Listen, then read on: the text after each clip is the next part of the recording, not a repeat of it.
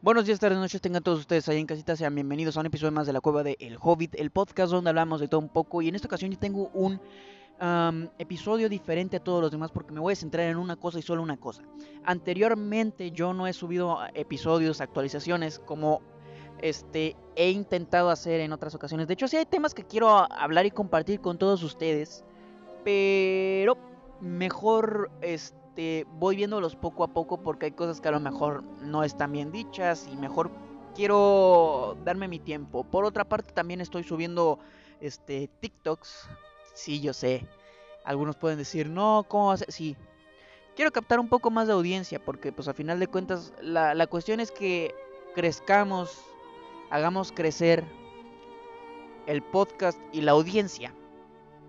Entonces, pues es eso, ¿no? He estado eh, en esos proyectos y por supuesto la vida de padre, la vida de pareja y la vida de trabajador común y corriente.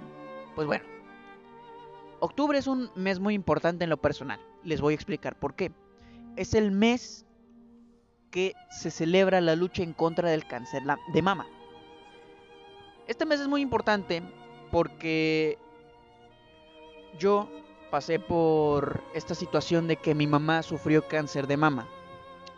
Y chicos, chicas, es muy importante la autoexploración. Es muy importante que vayan al doctor por cualquier padecimiento, por cualquier síntoma, por cualquier cosa y digan, oye, me siento mal, me duele la cabeza, me duele el estómago, me duelen los pulmones, toso demasiado, ¿qué está pasando? Y ya el doctor va a determinar qué es lo que sucede, ¿no? Platíquenlo con sus papás. Y chicas, autoexplórense, porque yo como familiar sé lo que duele ver a un ser querido, alguien que amas, pasar por esta enfermedad que poco a poco la va consumiendo. Y pues de todos los males que te pueden pasar, no hay nada peor que ver que esa enfermedad termina en un desafortunado deceso.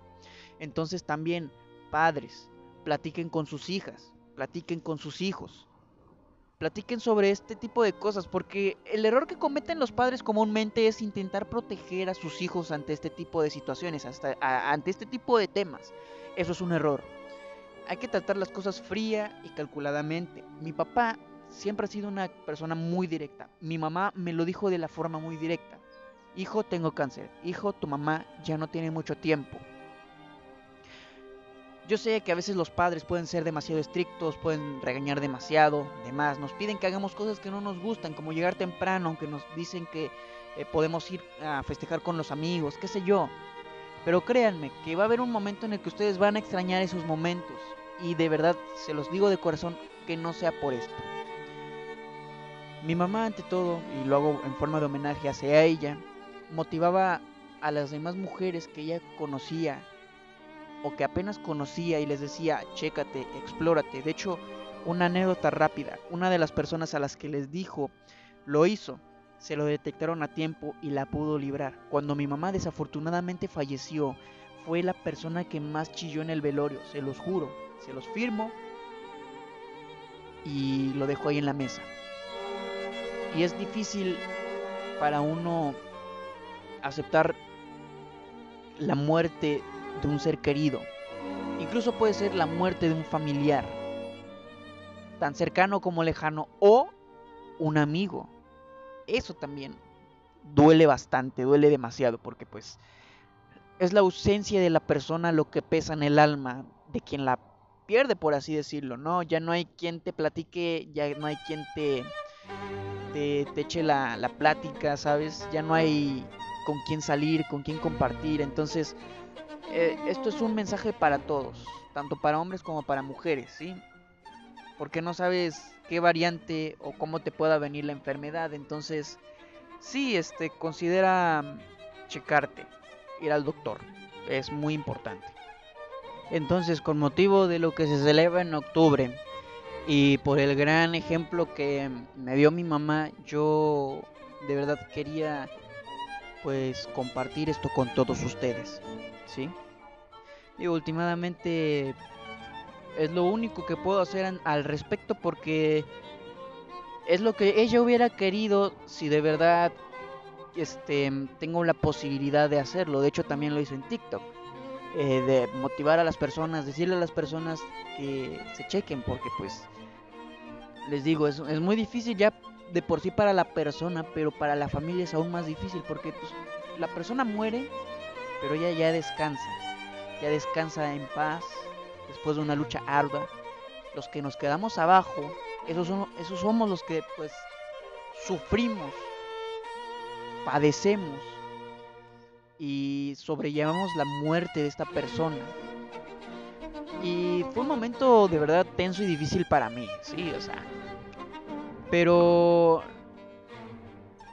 el hecho de poder incluso no superar porque, o sea, estamos hablando de, de mi mamá, o sea, estamos hablando de un ser querido. Dudo mucho que algo así se pueda superar así como así. Pero podemos, digamos, vivir con el recuerdo de la persona, vivir con el recuerdo de lo que pasó y seguir adelante. Podemos incluso decir que es en estos momentos donde es bueno creer que hay un lugar, que hay vida después de la muerte. Porque al menos en ese momento uno puede llegar y decir, hola, ¿cómo estás? No manches, qué bueno volver a verte. Eh, por ejemplo, en mi caso hice un podcast, tuve una hija, formé mi propia familia. Em, e hice lo posible por ser cada día mejor. Sé que suena muy trillado, algo muy... Pero, pues de por sí, no venimos con una razón aparente al mundo pero eso no quiere decir que nosotros no podamos buscar ese algo que nos motive. Yo la verdad lo que lo que lo que busco con este podcast más allá de comentar las tonterías que luego llegan a pasar en internet, las tonterías que luego se me ocurren en la cabeza que digamos que de cierta forma es también lo mismo que hago en, en los TikToks es también hacer una labor social y por ejemplo en este caso dar importancia a una cuestión muy importante, porque más allá de lo que pasó, por ejemplo, el 2 de octubre de 1968, yo creo que lo importante en este momento es eso. Por esas mamás, por esas hermanas, por esas amigas que padecen esta enfermedad. Porque sé lo difícil que es. Porque vi a una persona morir por eso, por esa enfermedad tiene que estar en mí hacer lo posible porque no vuelva a pasarle a nadie. Sé que va a ser imposible, va a llegar este a ser incluso inevitable el hecho de que un caso se complique y termine en una muerte.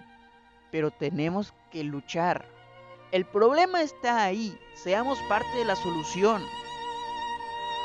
Y chicos, se los digo, existen otras variantes. Próstata, testículos, estómago, cerebro, colon. El cáncer ataca sin importarle sexo, religión, orientación sexual. Ahí va a estar para todos nosotros. La muerte es algo que tenemos asegurado. Y uno bien puede hacer lo posible por evitarla. Dejar que las cosas pasen. Pero no hay que ser egoístas. Está bien que uno pueda estar preparado para su propia muerte. Está bien. Pero las demás personas no. Sobre todo si eres joven y si eres hijo de alguien o hija de alguien. Tus padres, tus abuelos, tus tíos, tus hermanos mayores no están preparados para que tú te vayas. Así como uno como un hijo nunca va a estar listo para que su mamá, para que su papá se vayan. Incluso los abuelos que llegan a ser incluso una segunda figura paterna o materna. Uno no está preparado para la muerte de otra persona, pero sí para la propia. Entonces, como les digo, este episodio está hecho exclusivamente para eso, para motivar, para invitar a hacer conciencia de esta enfermedad que ha cobrado demasiadas vidas. Sí, vidas en este caso, de muchas mujeres, pero no se exentan tampoco a los hombres que también han muerto por cáncer. O sea, esto es para todos, para todos. Completamente desinteresado, completamente, pues, consciente de que, pues, a final de cuentas, yo estoy haciendo mi lucha desde aquí, igual en mi casa. Pues, mi esposa se autoexplora. Entonces, cualquier duda que nosotros tengamos, hay que ir al médico. Sé que, por ejemplo, los que van para el IMSS, yo sé, no es el mejor sistema, pero es el sistema que tenemos más accesible para nosotros que somos trabajadores. Si tienes la posibilidad y la oportunidad de pagar un particular más experimentado, más lo que tú quieras, adelante, ¿sabes? Eh, me siento muy bien por ti. Pero de verdad, mi función o mi objetivo es evitar más bajas por esta enfermedad con este episodio. Pero no va a ser el único. Estoy seguro que de aquí a un año nos vamos a volver a ver. Pero mientras tanto, hasta aquí dejo este mini episodio del día de hoy. Espero que se hayan entretenido, que se hayan este, informado bien. Bueno, no tan bien, por supuesto. Pero pues espero que hagamos conciencia. Y si conoces a alguien que le pueda servir esto, compárteselo. Y si te gusta el podcast, hay muchos episodios anteriores que puedes escuchar, que puedes disfrutar y considera seguir el podcast para más actualizaciones en un futuro. ¿Sí? Pero ante todo sí, compartan, hagan conciencia y hagamos lo posible porque más hijos no pasen por esto. Creo que ni siquiera lo dije bien. Hagamos lo posible porque los hijos de alguien más no pasen por lo que yo pasé. Ajá, sí, suena mejor pero también hagamos lo posible porque uno mismo no pase por una situación así, porque créanme, las quimioterapias, los tratamientos no solo son caros, son difíciles, son agresivos y pues aún con todo eso nada te asegura el éxito. Entonces mi nombre es Uriel Argueta, yo me despido, hasta la próxima, chao chao.